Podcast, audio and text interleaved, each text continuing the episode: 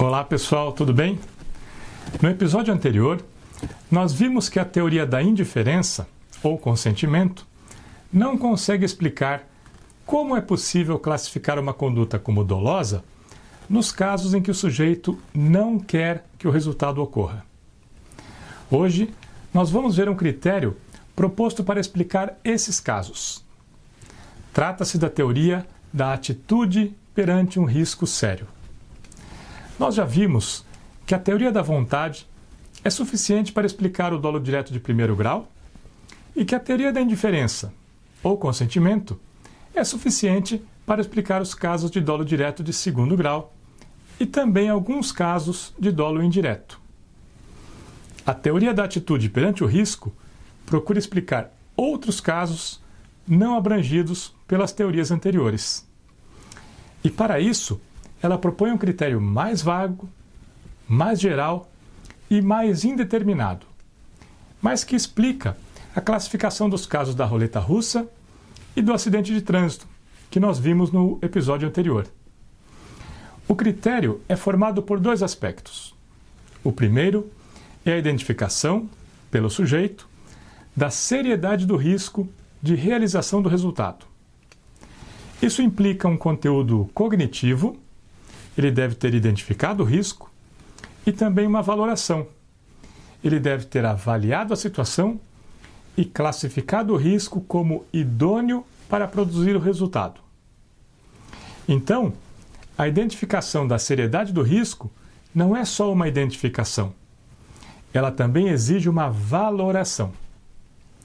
Mas além da identificação da seriedade do risco, se exige uma atitude do sujeito perante esse risco. Ele deve ter agido apesar disso, ou seja, apesar da consciência da seriedade do risco. E é essa atitude que é considerada uma forma de assumir o risco. Bem, para entender isso, é necessário esclarecer o significado de dois conceitos valorativos: o que é a seriedade do risco e qual é a atitude de assunção do risco. Claro, o aspecto cognitivo, que é a identificação do risco, é o mesmo no dolo e na imprudência consciente. A diferença está nos outros dois aspectos. Primeiro, o que é um risco sério? É aquele que o sujeito sabe que não controla, ou porque ele decidiu não controlar, ou porque as circunstâncias não lhe permitem isso. No caso da roleta russa, o resultado não depende de nenhuma forma do comportamento do sujeito. O resultado é completamente aleatório. Então, quando o sujeito identifica que não tem controle sobre o resultado, o risco da sua ocorrência é sério. O risco não está controlado. No caso do acidente automobilístico, o sujeito cria uma situação na qual o resultado não depende dele, e sim de outros fatores. Ele decidiu não controlar o risco. Ele criou o risco e deixou para outra pessoa a tomada de medidas de proteção. Mas como ele não controla o que a outra pessoa vai fazer, ele não controla o risco. E por isso, o risco é sério. Então, o risco é sério quando o sujeito sabe que não controla os seus efeitos. Bem, e a atitude perante o risco? A atitude perante o risco é a decisão do sujeito de atuar apesar de saber que existe um risco sério e que a realização do resultado não depende dele. Em vez de deixar de atuar devido a essa situação de risco sério e não controlado, o sujeito assume o risco ao atuar sabendo que não irá controlar os efeitos da sua atuação. A atitude perante o risco é uma atitude de indiferença perante o risco. O sujeito não é indiferente em relação ao resultado, mas sim em relação ao próprio risco. Ele pode até querer que o resultado não ocorra, mas aceita correr o risco.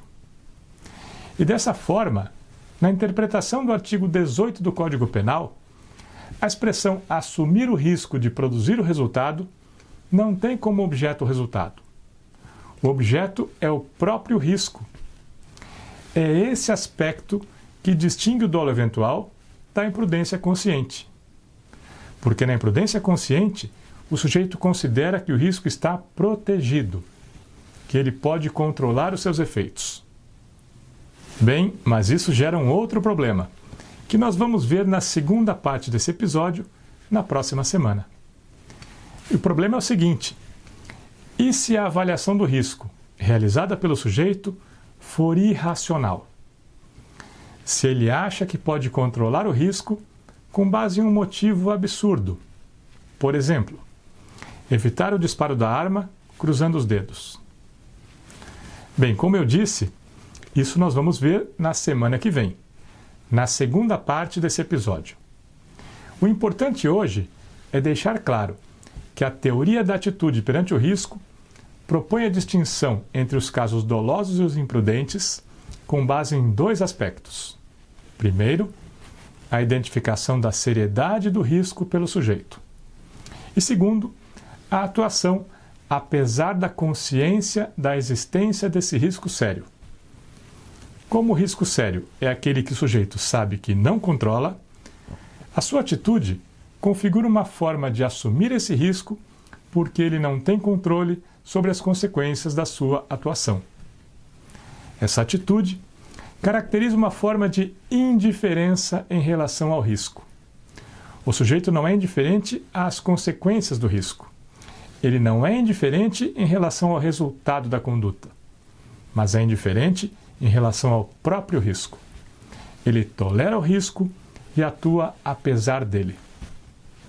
Como eu disse antes, na próxima semana vamos analisar o caso em que o sujeito não considera que o risco seja sério, mas chega a essa conclusão baseado numa avaliação irracional.